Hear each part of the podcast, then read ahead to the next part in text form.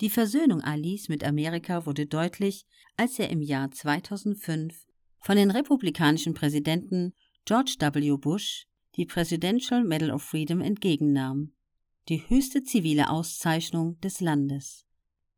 Freilich hatte sich nicht nur Ali verändert, sondern auch Amerika.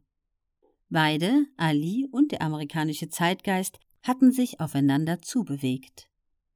Er war auch deshalb über so lange Zeit populär, weil er sich zwar einerseits gegen den Mainstream auflehnte, andererseits aber damit zugleich Teil des neuen Mainstreams wurde. In den 60er Jahren war er Teil der Protestkultur und wurde als, wenn auch sehr radikaler, Teil der schwarzen Bürgerrechtsbewegung und der Bewegung gegen den Vietnamkrieg wahrgenommen. Als Kämpfer für die Sache der Afroamerikaner und gegen den Vietnamkrieg wurde er ebenso gehasst wie bewundert.